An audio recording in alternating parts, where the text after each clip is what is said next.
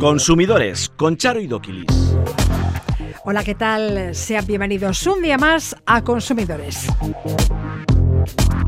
El gobierno rebaja el IVA del gas natural al 5% hasta enero y no descarta extender esta medida al próximo año. Las reclamaciones al Banco de España se disparan en 2021 impulsadas por las quejas sobre hipotecas y tarjetas de crédito. La OCU denuncia diferencias de hasta el 300% en el precio de la grúa municipal. Vitoria-Gasteiz y Donostia destacan entre las ciudades más caras. Virginia Troconis y Pablo Ojeda han escrito mano a mano Comida vamos a llevarnos bien, una guía en la que encontramos consejos prácticos, experiencias personales y una selección de recetas para chuparse los dedos. Be Real, la nueva aplicación que está causando furor entre los adolescentes. ¿Cómo funciona? Comienza ya Consumidores.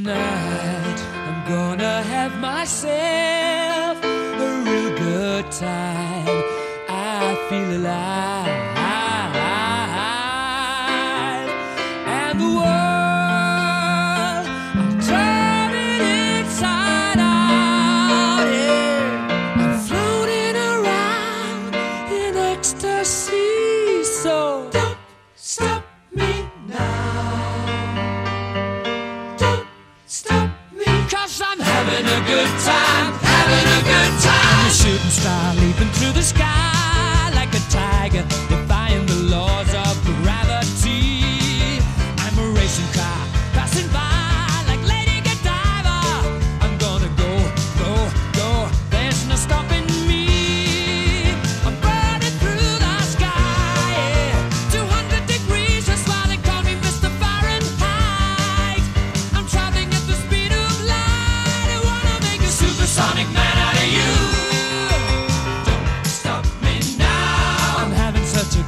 Consejo de Ministros aprobaba el martes la rebaja del IVA del gas natural del 21 al 5%, reducción que estará en vigor entre los meses de octubre y diciembre, aunque el Gobierno no descarta la ampliación de la medida.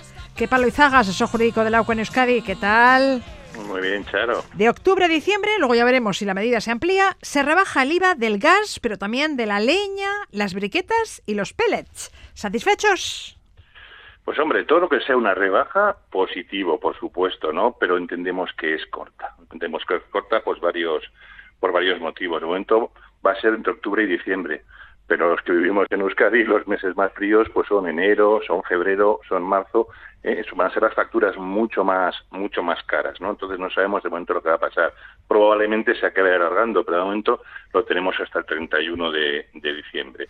Y eh, la cuantía, bueno, básicamente, pues hombre, como todos pensamos, todo lo que nos venga un ahorro al bolsillo, pues está bien. Más que nada se calcula, pues como unos ocho medios, pues eh, se digas, la patronal de la empresa gasistas calcula unos 8 euros mensuales de ahorro. Nosotros depende si estás tienes la tarifa Tour ¿eh? Eh, entre 8 y 10, si depende de la que tengas en el mercado libre, pues puedes llegar un poco hasta los 19, bienvenidos sean. Pero nosotros lo que realmente pedimos es que se suspendan temporalmente todos los impuestos ligados a la energía. Con la electricidad se siguieron esos pasos. Primero, si nos acordamos, se bajó el IVA, y luego se quitó el impuesto de producción de electricidad. Aquí con el gas de momento solo se ha hecho ese primer paso, ese paso de quitar el, el IVA, ¿no? Con lo cual hay margen para quitar otros impuestos con el tema del, del gas. Así que, bueno, pues de momento bien, pero eh, corta y pensamos que debería alargarse en el tiempo y se deberían retirar pues todos los todos los impuestos ligados a la energía. Este nuevo tipo del IVA del 5% va a beneficiar a todos los suministros de gas natural, incluidos los destinados a las calderas de las comunidades de vecinos. Ahora que hablamos de las calefacciones centrales, ¿cuándo podrán las comunidades que tienen una caldera comunitaria acogerse a la tarifa regulada de último recurso? En Vitoria ya hay comunidades que se están planteando reducir este invierno las horas de encendido de la calefacción central. Y una cosa es ahorrar energía, quepa, y otra tener que estar en casa con abrigo. Sí, así es. El TUR, que es el mercado regulado, que es el de los particulares, que además el incremento no puede ser más que un 5% trimestral. ¿eh? Entonces, claro, el problema es que, claro, dices, oiga, pero si al final el, tema de una calefacción central somos todos pequeños consumidores, pero no, no se considera un pequeño consumidor.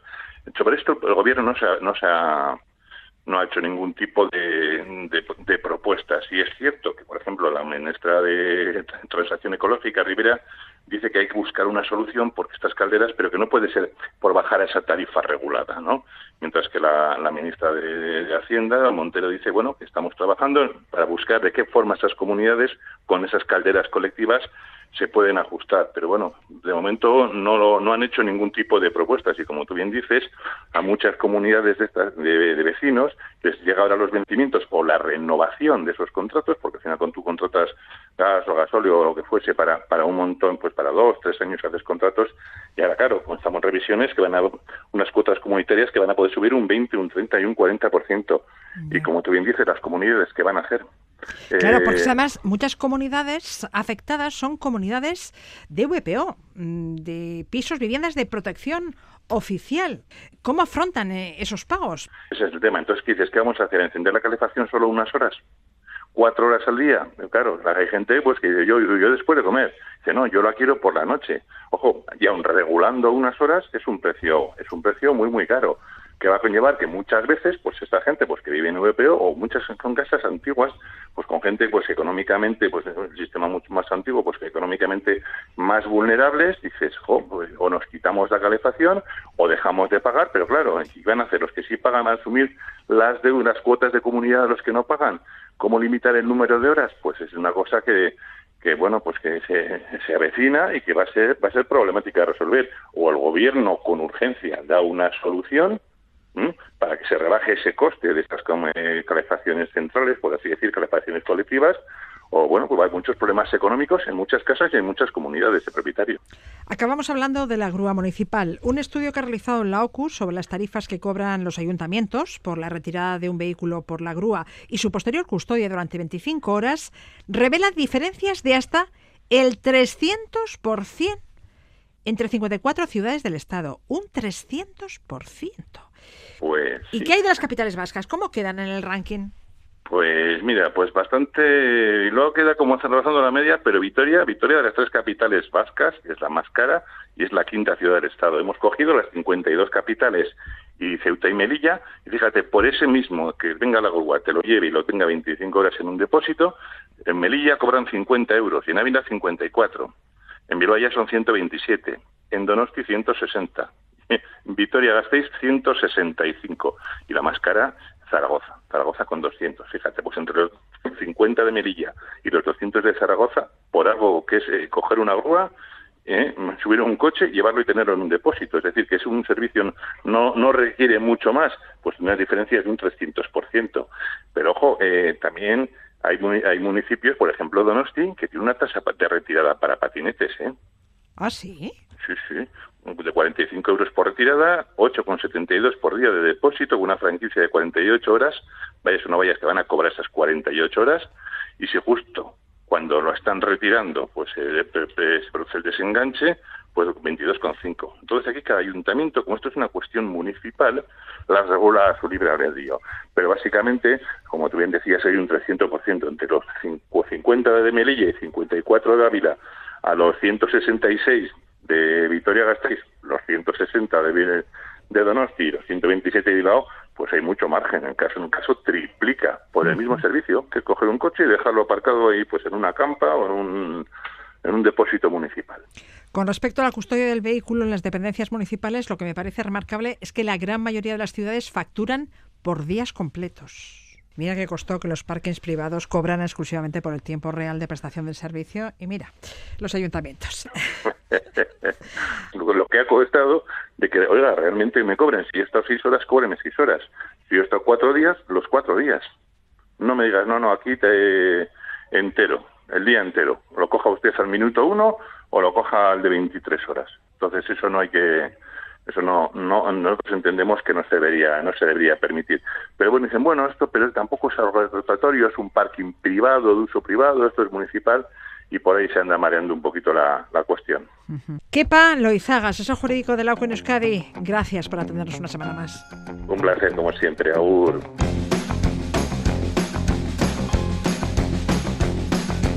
Mira niño, oye, mándale flaco,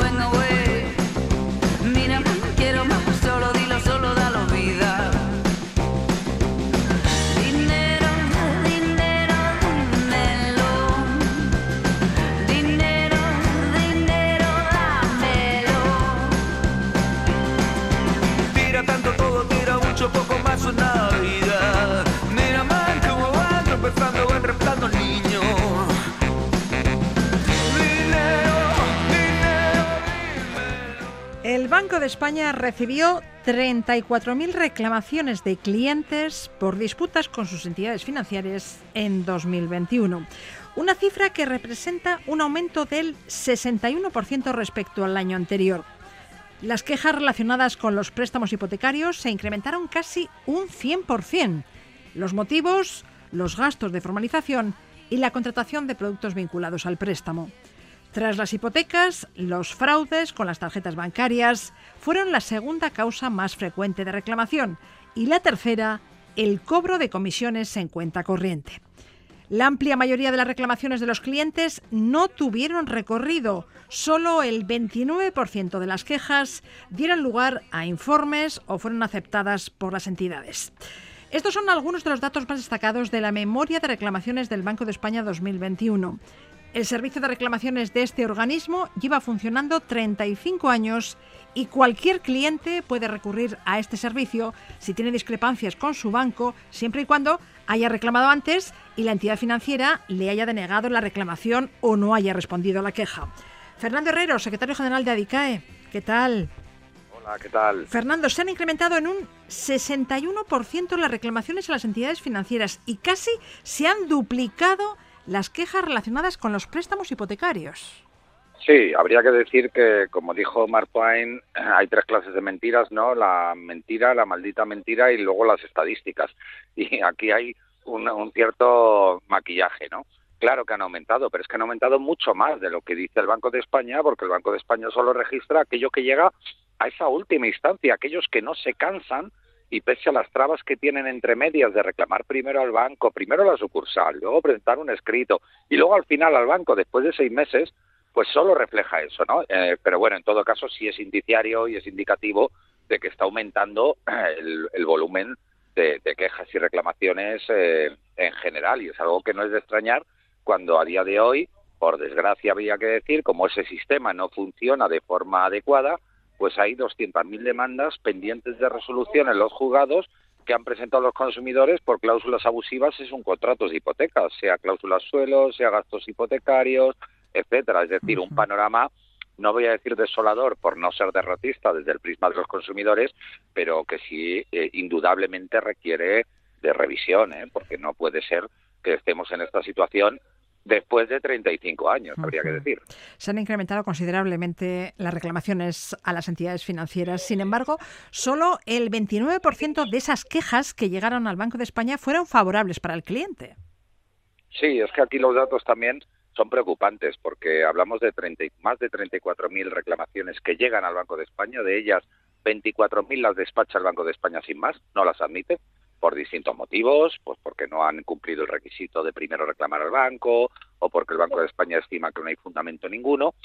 Y de las que quedan, eh, solo en 3.000 y poco casos se da la razón al usuario. Y de esos 3.000 y poco casos en los que se da la razón al usuario, hay 1.868 casos en los que la entidad dice que no le devuelve, que no acata la decisión del Banco de España, que no cumple con lo que dice el supervisor porque aunque el Banco de España dé la razón al consumidor, la entidad financiera puede acatar o no dicha resolución y prueba de ello es que, como dices, muchos bancos hacen oídos sordos a sus dictámenes. Efectivamente, es una de las principales fallas, uno de los principales problemas que tiene el actual sistema de reclamaciones, que uno se toma todo ese esfuerzo, reclama sus derechos, como en ADICAE le decimos siempre que tiene que hacer, y sin embargo luego se encuentra con que eso llega a ser no papel mojado, porque si el asunto es de entidad, tener una resolución del Banco de España en un proceso judicial te va a ayudar mucho, pero desde luego que genera mucha frustración. Y eso es uno de los elementos que tiene que resolver la llamada autoridad eh, administrativa independiente de defensa del cliente financiero que está en proyecto de ley, en anteproyecto de ley, y que tendría que ver la luz con muchísima urgencia, como hoy mismo hemos pedido, o estos días hemos pedido a la ministra de Economía. Sí, el Gobierno acordó en abril el anteproyecto de ley para crear esa autoridad administrativa independiente de defensa del cliente financiero y el plazo de tramitación completa se fijó para el segundo semestre del año. Mm, poco nos queda para Eh, cerrar el año. Nos queda muy poco, demasiado poco habría que decir, porque es un trámite que va a pasar por el Congreso de los Diputados y, por tanto, ya sabemos lo que eso supone, ¿no? Una tramitación que es difícil eh, lograr que concluya en dos o tres meses. Pero bueno, hemos eh, reclamado a la ministra de Economía que, que acelere todo lo posible, porque además estaríamos en este momento en una situación sumamente irregular. España estaría incumpliendo una directiva europea eh, del año 2013 ya, que marcaba que tenían que establecerse unos criterios determinados para todos los esquemas de reclamaciones en todos los sectores.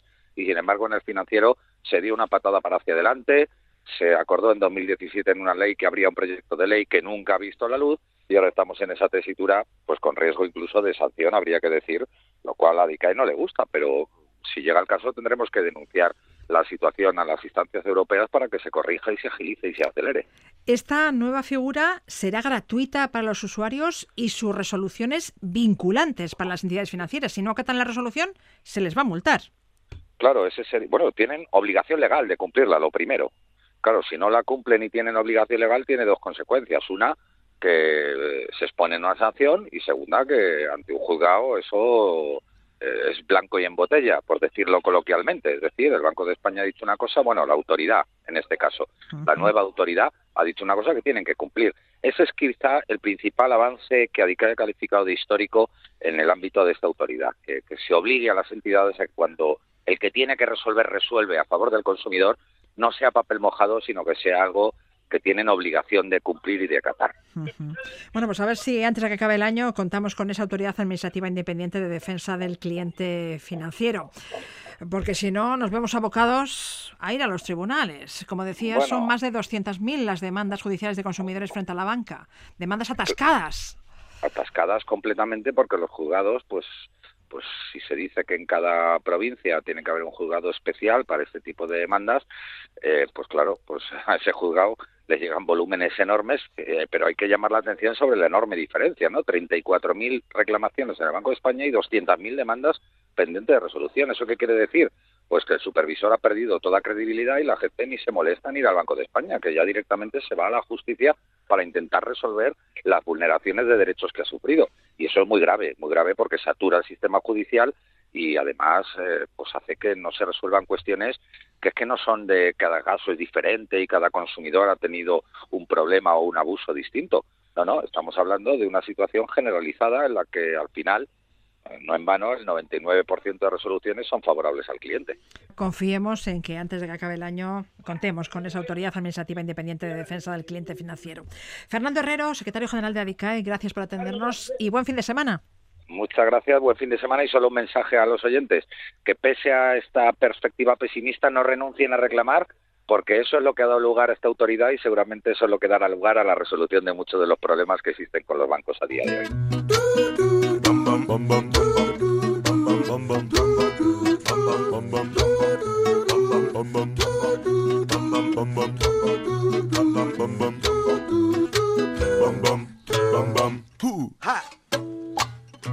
Que venga de todo en el menú, que esté medio llena la botella, que me salga en su punto el cuscús y que lleve gambas la paella, que las penas se coman con pan, que la despensa nunca esté vacía, que la belleza no sea integral. La vida baja en calorías. No sé lo que quiero, pero lo quiero ya. Me voy a quitar el babero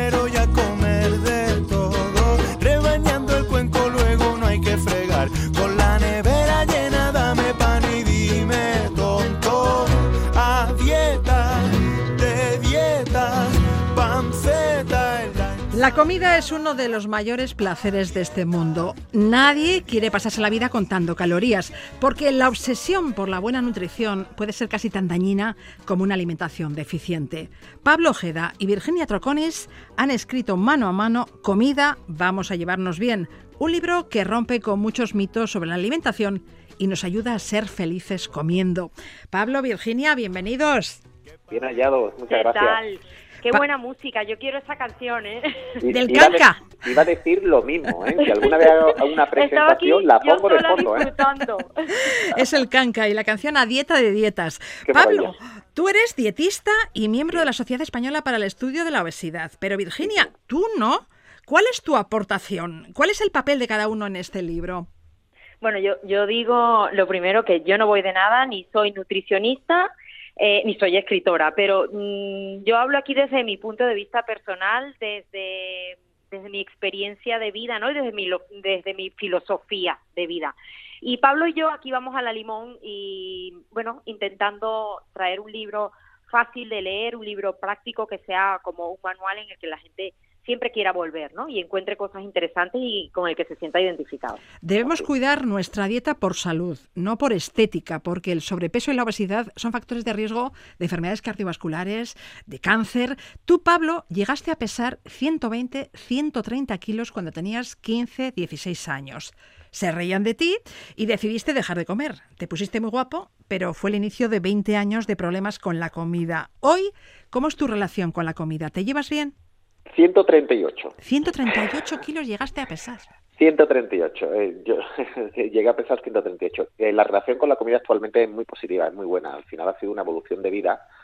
Ah, y siempre me gusta decir que la manera en que comemos, que nos relacionamos con la comida, no es más que un espejo de nuestra vida, ¿no? Entonces, cuando eres jovencito y no tienes recursos emocionales, pues a lo mejor te afectan un poquito más las cosas y las decisiones que tomas no son, vamos a decir, lo, más positivas posible, ¿no? Por lo tanto, eh, a mí me pasó, sí, me hicieron, en aquella época, no, no se decía bullying, ¿eh? en aquella época no eran niños, bueno, malotes, por decirlo así, pero claro, eh, un- hay, chavales que son un poquito más, más inocentes o son un poquito más sensibles que le afectan un poquito más las cosas, ¿no? Y al no tener recursos, oye, pues yo me refugié en la comida, yo dejé de comer ya que yo me comió a mí, ¿no?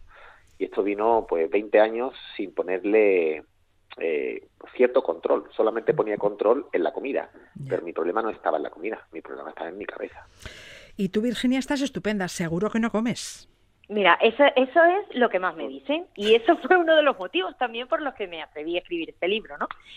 Eh, porque la gente dice... ¿Tú comes? "Claro, tú- tú- no, tú no comes nada, no. Primero Que que, si tienes comes, todo el día, mía. que si como, como un montón, ¿eh? O sea, que si tengo todo el día para hacer deporte y para dedicármelo a mí. Eh, claro, tú, claro, genéticamente tú, pero tú, ¿cómo no te puedes permitir eso? Si tú te lo puedes permitir. Digo, mira, yo soy lo que soy gracias a lo que hago. ¿Vale? Y es importante eh, que se entienda que yo encontré quizá ese equilibrio eh, entre lo que como, lo que quemo, el deporte que hago y, y también es muy importante que se entienda que no hago nada extraordinario. Eh, las palabras, la palabra dieta está mal, está mal usada desde, desde- desde siempre, ¿no? Porque la palabra dieta proviene de, de- o sea, significa régimen de vida. Si tú haces una dieta eh, en la que te prohíbas de todo, seguro que vas a perder per- peso, pero si no cambias tu conducta y tus hábitos de vida, habrás fracasado. Por eso hay tantos fracasos en las dietas. Ya, ¿no? y esos kilos vuelven otra vez, claro. Y esos kilos vuelven otra vez. Yo paso dos semanas comiendo pollo con piña y me quedo estupenda, pero cuando pasan esas dos semanas como lo que comía antes y no me muevo, porque es muy importante moverse, pues mm, habré fracasado Ya. seguro, habré perdido 15 días.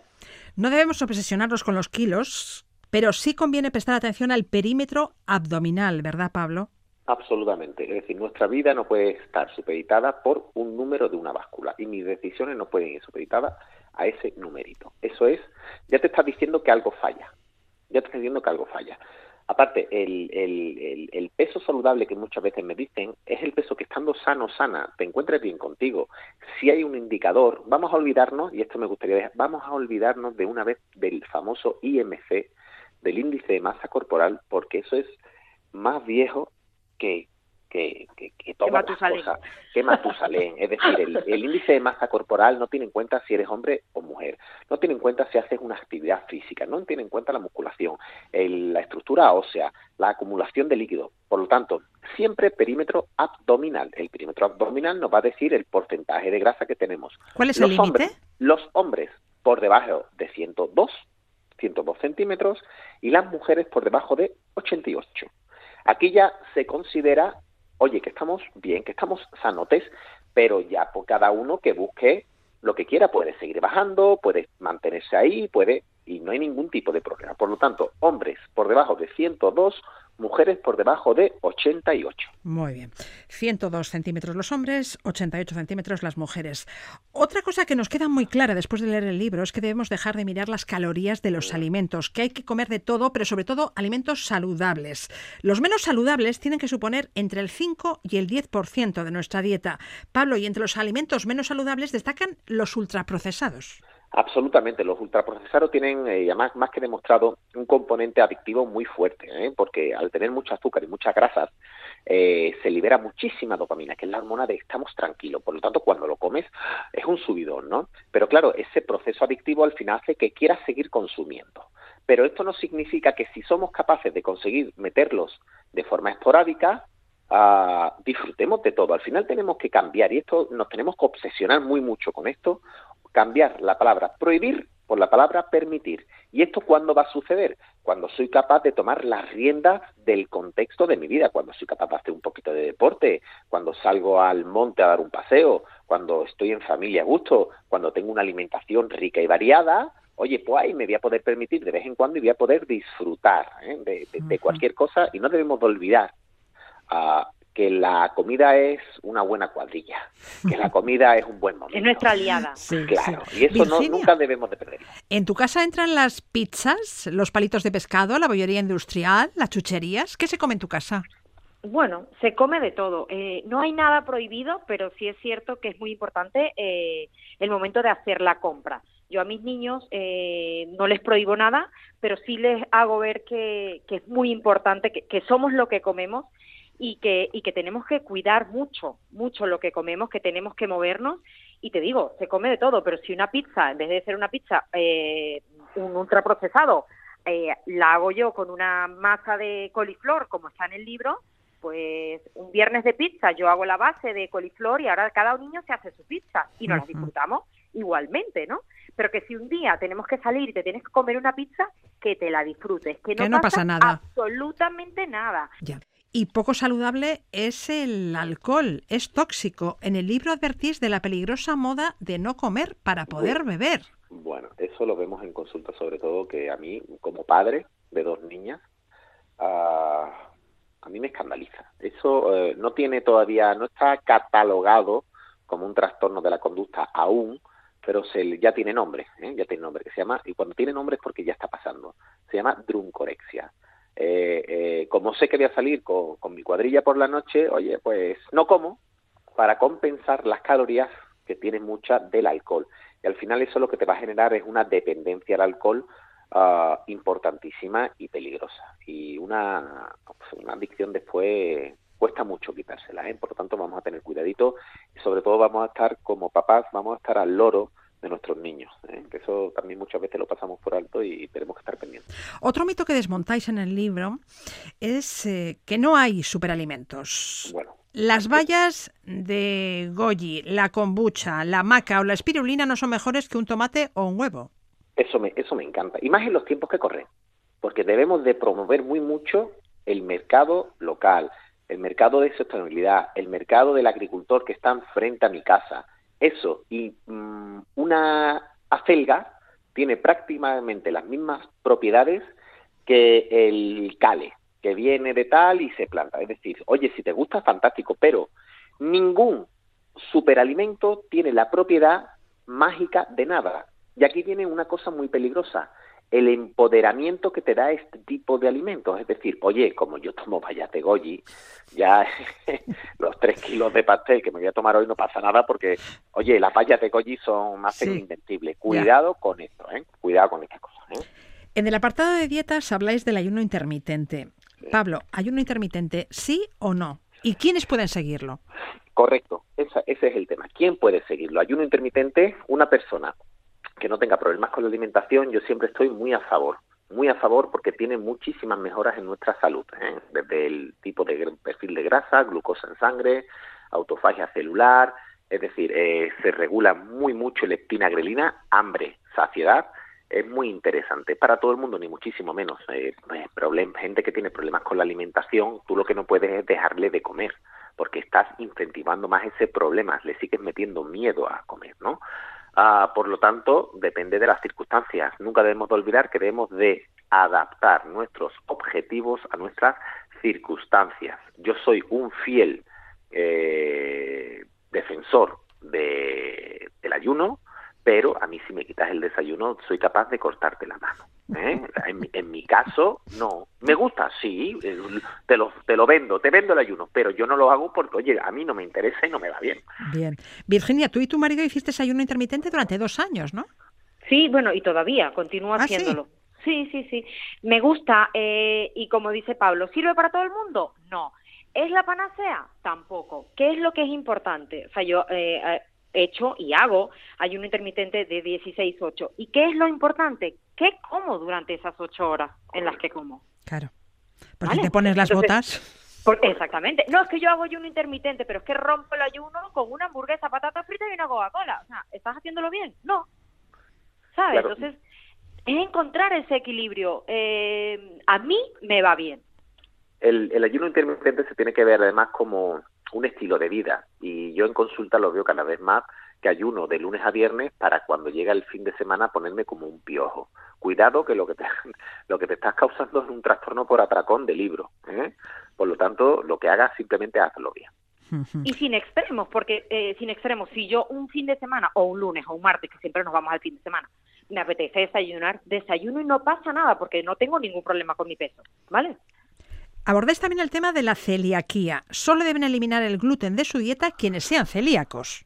Absolutamente, al igual que la lactosa, solamente deben de eliminarla quien sea intolerante a la lactosa. Es que nos vamos a provocar nosotros mismos esa, esa intolerancia. ¿eh? El cuerpo Yo- está diseñado, el cuerpo está diseñado para ah, trabajar con ciertos alimentos. Al final, el, el gluten no es más que una malla proteica que tu cuerpo está perfectamente adaptado a, a- a gestionarla, ¿no? Si dejamos de tomarlo, pues digamos que esas enzimas que son las encargadas de asimilarlo dejan de funcionar. Esto es como si tú tu coche no lo coges en una muy buena temporada, después le tienes que cambiar la bujía porque es que no tarda. En el libro eh, incluís también un apartado de recetas, de entrantes, de platos principales y de postres. Por ejemplo, Por ejemplo, bueno, hay, hay una mezcla de, de Pablo y mía, y hay muchas cosas árabes que, con- que aprendí con mi padre, eh, la tarta de mi abuela, que Pablo dice que es su, su receta preferida. Sin duda. Y, y cuidado, lleva, y azúcar, ¿eh? Y tiene azúcar, atención. Lleva azúcar, mantequilla, mm, leche. y- es que de vez en cuando sí podemos comer tarta, claro. Pues por naturalmente. supuesto. Claro. Por supuesto, si, si el problema es que te la comas todos los días, pero que Claro. cuando yo la hago, me la como, me la disfruto, ¿sabes? Y también tienes la opción de hacer una tarta que no lleva azúcar, sino lleva dátiles, que está endulzada con dátiles. Por cierto, Virginia, una de las recetas que se incluyen en el libro, concretamente la de arroz integral con hortalizas, es de tu marido, Manuel Díaz el Cordobés. ¿Y eso? Bueno, porque mm, en los domingos aquí en casa mm, le toca a él siempre hacer el domingo el arroz. Y un día, como sabe que me gustan tanto las verduras, pues dijo, voy a hacer, porque me gusta, nos gusta también lo que es la comida de aprovechamiento. Y abrió esa nevera y todas las verduras que estaban de todos los colores y arroz integral. ¿No sabes cómo quedó ese arroz? O sea, que lo patenté y ahí está la receta. Comida, vamos a llevarnos bien. Un libro con el que Pablo Ojeda y Virginia Troconis nos demuestran que es fácil llevarse bien con la comida y comer de todo manteniendo un peso adecuado. Pablo, Virginia, muchísimas gracias. Un placer Muchísimas gracias. Consumidores arroba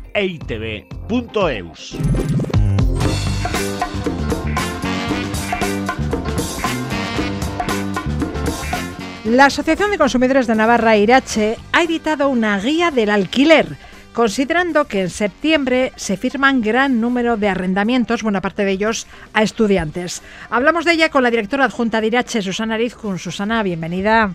Hola, muy buenas. Aviso a los arrendadores. Para poner un piso en alquiler desde junio de 2013, este debe contar con el certificado de eficiencia energética correspondiente, ¿no? Así es, salvo que lo alquilemos por un tiempo menor de cuatro meses al año. Pero el resto, todos tienen que tener su certificado energético, que bueno, pues yo creo que eso da más tranquilidad también de cara al inquilino, de cara al que lo va a alquilar. Susana, ¿cuál es la duración mínima de un contrato de arrendamiento?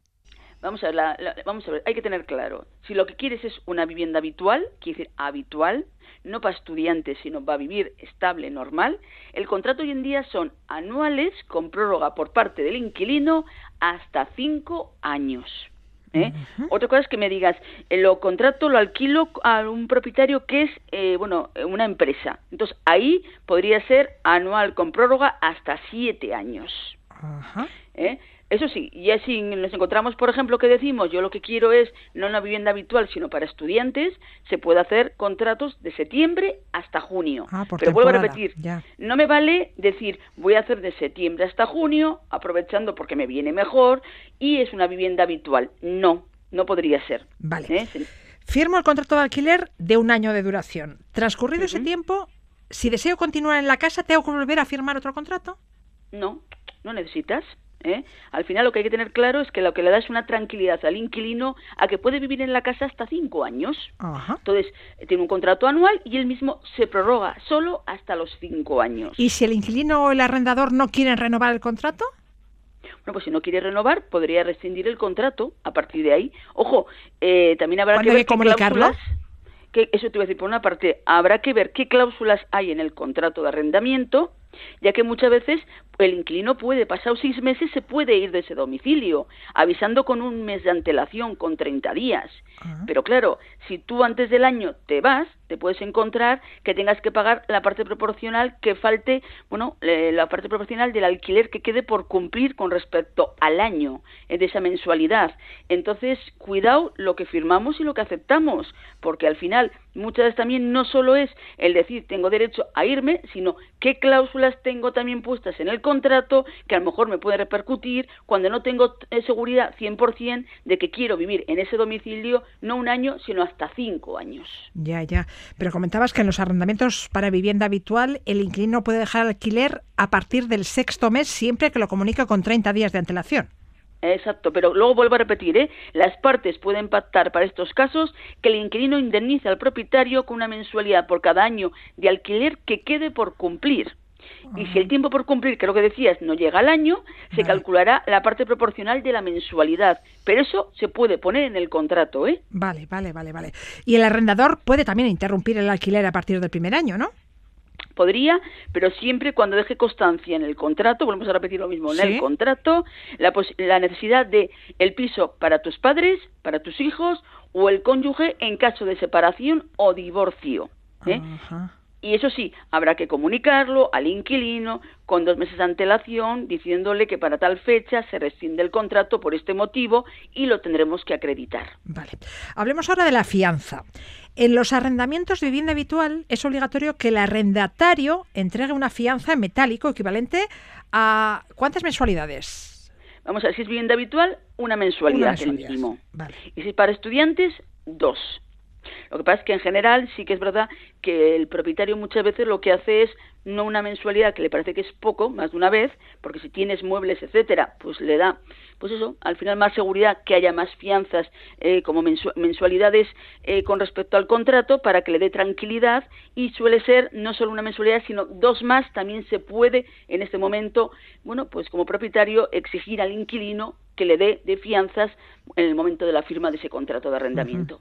Pero obligatorio, obligatorio es Es una mensualidad. una mensualidad. La fianza se debe devolver al final del arrendamiento si no se han producido daños en el inmueble. Por eso en el contrato conviene incluir un inventario del piso y hacer constar con fotografías el estado en que se halla. Yo lo tendría clarísimo. Vamos a ver, y yo diría hasta más. Vamos a ver, tú cuando inquilino vas a ir a vivir a la casa, yo sacaría unas fotos en ese momento de cómo está la casa. Porque es el típico tema de que se acaba el contrato, tú devuelves la casa, no tienes fotos ni del principio ni del final, y luego te dicen, oiga, que yo no le devuelvo a usted la fianza porque usted me ha deteriorado esto, esto, esto y esto y esto. Y tú a lo mejor como inquilino le dices, oiga, que no, que la casa estaba así, cuando yo en su momento la alquilé. No, no, no es verdad. ¿Cómo lo demuestras? Ya. Entonces a lo mejor es bueno en el momento de entrar unas fotos. Y lo que tú veas que está mal, dejas constancia por escrito al propietario. Está mal esto, esto, esto y esto. Cuando te vayas a ir, ya en ese momento otras fotos. Y luego ya a partir de ahí exigir la devolución de la fianza. Muy bien. Y tenemos pruebas. Hablemos de la renta. ¿Se puede actualizar todos los años? Depende un poco lo que pactes en el contrato. Vamos a ver, si tú el contrato de arrendamiento pones eh, simplemente el anual con prórroga a cinco años y no dices nada al respecto más que la renta 800 euros o 700 euros o la cantidad que sea, no te pueden subir nada más. ¿Por qué? Porque no queda reflejado en el contrato. Entonces, si no se pacta ninguna actualización en el contrato, no se puede subir la renta. Así es. Otra cosa es que me digas, en el contrato lo ponemos, vale, lo máximo que te pueden subir es un IPC, que hoy en día no está nada mal, porque tal Sí, como están los IPCs, sí, sí, ¿eh? los importes son elevados. Bien. Entonces, la actualización de la renta nunca podrá superar el IPC. Vale. Eh, Exacto. Bien. Pero si no se pacta ninguna actualización, no se puede subir la renta. Será siempre la misma durante esos cinco años. Totalmente de acuerdo. Así. Vale. Así que como arrendadores, si queremos actualizar la renta de nuestro inquilino, lo haremos constar en el contrato. La luz, la calefacción, el agua, ¿quién los paga? Pues vamos a ver, lógicamente, lo que tú consumes lo pagas tú como inquilino, eso está claro. Otra cosa es que me digas, ¿el contrato cómo lo ponemos? ¿A nombre del propietario o a nombre del inquilino? Bueno, pues nuestra recomendación es a nombre del inquilino. Motivo, típico tema de el propietario presta su nombre porque prefiere a su nombre, porque lo controla, pa' aquí, pa'. Por una parte lo entiendo. Ya para no andar parte- dando vueltas y va. Sí. Exacto. Pero bueno, por otra parte es, vamos a ver, si ese inquilino, como también aquí nos llega lo malo, lo tengo claro, te deja de pagar la renta, normalmente no solo te deja de pagar la renta, sino todos los gastos de la luz, del gas, y tal como está todo en este momento, esas facturas que pueden llegar terribles, ¿qué va a llegar? Pues si está a nombre del propietario, pues el propietario se tendrá que cargar con todo. No solo con intentar echar a ese inquilino porque no me paga, sino también que ese inquilino sigue viviendo en esa casa, no me paga y además para colmo está consumiendo luz y gas. Ah, entonces, es mejor cambiar la titularidad de los contratos de nombre luz y del gas inquilino. al nombre del inquilino para que sea este el responsable de estar al corriente de pago. Claro, Claro, y, y claro, que se ponga en contacto con la compañía, la compañía será la que le comunique o paga usted o le vamos a cortar, etcétera. Ya, ya, y ya. andará con cuidado, y andará con cuidado para seguir pagando. ¿Y la cuota de la comunidad de vecinos? ¿Quién tiene que pagarla? Pues normalmente la paga el propietario, pero sí que es verdad que hay veces que se lo repercuten al inquilino siempre cuando se ponga en el contrato, ¿eh? Vale. ¿Mm? Se estropea la lavadora. Hay que pintar la casa. No sé. Eh, ¿Quién afronta esos gastos? Pues dependerá un poco, vamos a ver. Yo entiendo, pintar la casa le corresponde a un propietario. ¿eh? Al final tiene que haber unas condiciones de habitabilidad. Salvo que el propietario pueda demostrar que el inquilino tiene una serie de hijos que están todo el día jugando al fútbol y están machacando las paredes. Ya, ya, ya. Salvo eso, yo entiendo que vamos a ver la gente civilizada y oye, pasan los años y se mancha y entonces eso corresponde a un propietario. Bien. Otra cosa es que me digas, la lavadora, por ejemplo, como decías, esa lavadora, si se estropea y es de uso normal del inquilino, pues bueno, pues el inquilino es el que tiene que asumirlo, pues porque es el que, el que lo está usando. Pero otra cosa es que me digas, viene el técnico y dice, oiga, es que esta lavadora es de hace 20 años. Mire, no tiene arreglo ya esto. Ya no hay piezas. Hay que cambiarla. Lógicamente, el propietario, no el inquilino. Susana Rizkun, codirectora de la Asociación de Consumidores de Navarra, Irache, mil gracias. De nada. Hasta luego.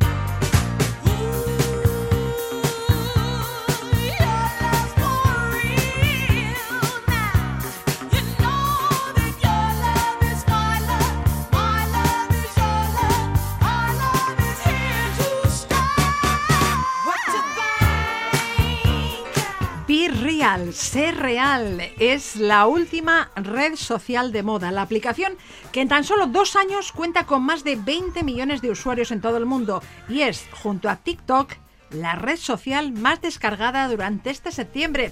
Iruri Kenner, bienvenida. Toda una sensación. ¿Qué esta- tiene Be Real para causar tanto furor? Muy buenas. Bueno, pues tiene que tiene eh, su- su- una característica que le hace muy diferente al resto de, de redes sociales. Es muy difícil hacerse un hueco ahora en este amplísimo abanico de, de redes sociales y Virreal lo ha conseguido con, con una característica, bueno, pues muy, aparentemente muy básica, pero que ha enganchado a la gente. Y el funcionamiento es así de, así de sencillo. En un momento aleatorio del día, aleatorio digo totalmente aleatorio, eh, te llega un mensaje al móvil, una, una notificación que te dice, tienes dos minutos para subir una foto.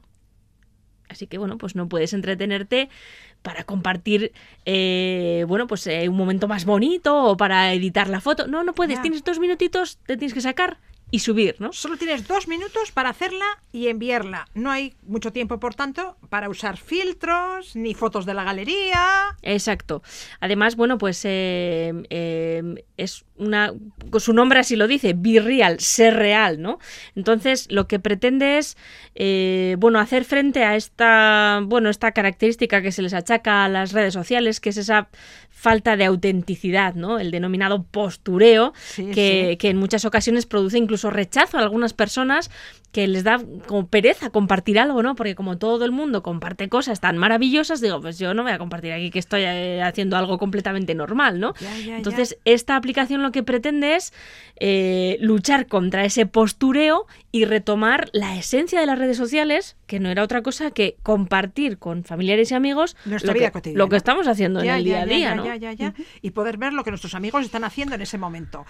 Y no siempre estamos de fiesta, ni de vacaciones, ni saliendo a cenar. A veces estamos en el súper, eh, a veces estamos dando un paseo y a veces estamos en casa eh, trabajando o bueno o, o- o- o haciendo la, la- la comida, ¿no? Entonces, cuando digo aleatorio, digo aleatorio y es que lo mismo es a las 9 de la mañana que a las 2 de la tarde, que a las 10 de la noche, o sea que nos puede pillar Ajá. efectivamente en cualquier momento. No nos da tiempo ni a prepararnos ni a buscar la foto espectacular. Entonces ¿no? tú haces la foto y la envías. Y solo se puede publicar una foto al día, ¿no? Con lo que Sí. se regula el tiempo dedicado a subir contenido. Sí, sí, de hecho, solo subes esa, esa foto y 24, bueno, no 24 horas después, sino cuando llega la notificación del día siguiente, desaparece tanto tu foto como la de los demás. Entonces, eh, bueno, pues eh, yo creo que sí que tienes esto que la hace tan diferente al resto de, de aplicaciones, como dices, no engancha, no estás todo el día subiendo contenido y además no, no te da tiempo, ¿no? Tampoco a prepararte el momento espectacular, ¿no? Y se puede regular también la audiencia, me decías. El usuario puede elegir si la imagen que comparte la van a ver solo sus amigos o si se va a hacer pública para cualquier persona. Sí, eso es. Un- la privacidad de, de este tipo de aplicaciones, sobre todo en las que se comparten fotos y vídeos, es una de las grandes preocupaciones. Y igual que eh, igual que se que ocurre en otras en otras redes sociales, como puede ser Instagram, Twitter, etcétera, puedes elegir si tu perfil es mm, público, de, de manera que cualquier persona de, con, que, que sea un usuario de esa red social puede, mm, eh, puede verla, o solo das acceso a tu contenido pues a las personas que tú hayas agregado y aceptado eh, como amigos. Lo- por lo cual podemos decidir que esta aplicación la vean exclusivamente nuestro, nuestros amigos más cercanos o un círculo muy muy reducido de personas. ¿no? Be Real. Cada día a una hora aleatoria el usuario debe hacer una foto en menos de dos minutos. ¿Y qué pasa si expiran los dos minutos que tenemos para hacer la foto que ordena Be Real? O, no sé, cuando me llega la notificación no estoy pendiente del móvil y se me pasa.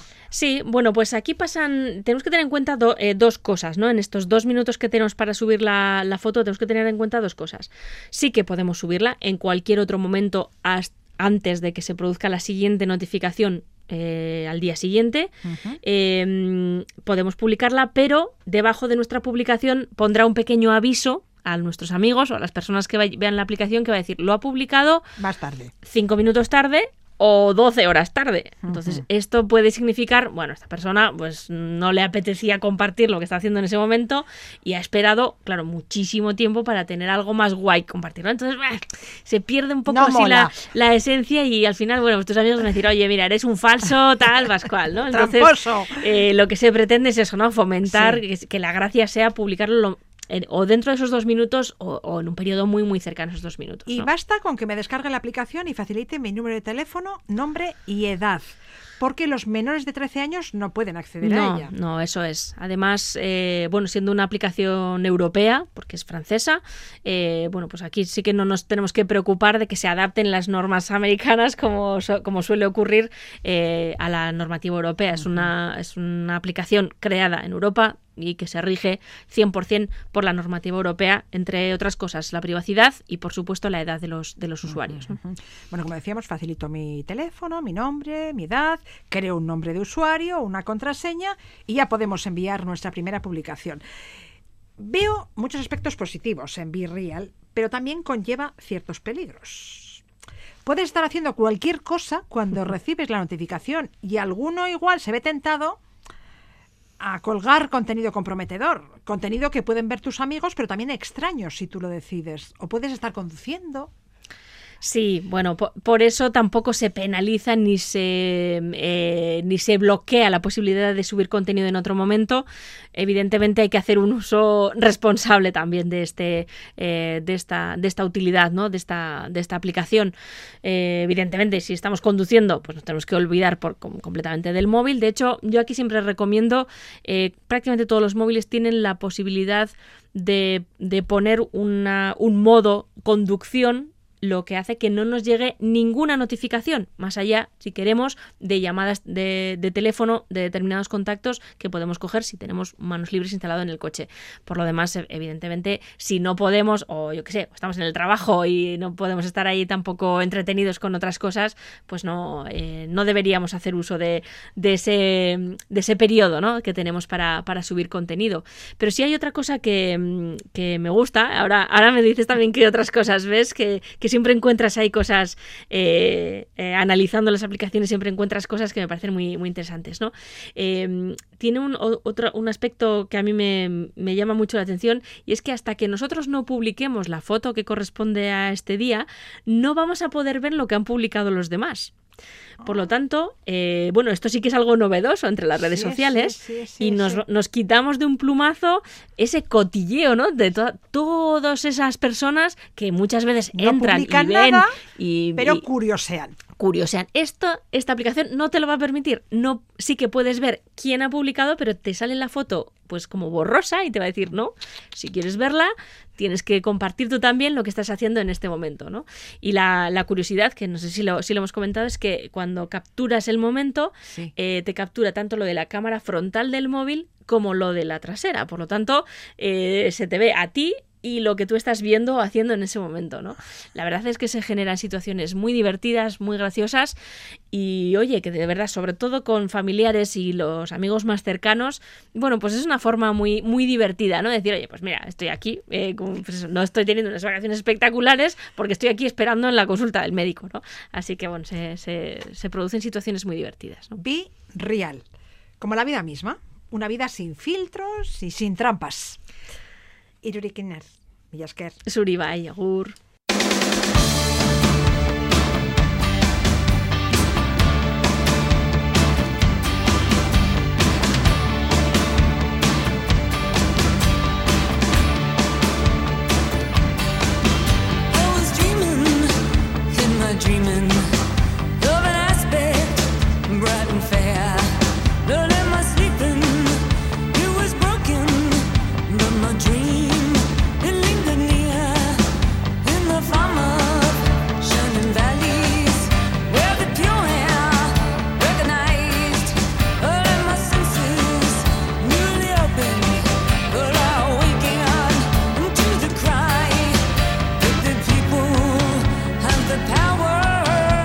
Vamos ya. Les dejamos con Patti Smith, que actuará este miércoles, día 28, a las 8 de la tarde en el Cursal de Donostia.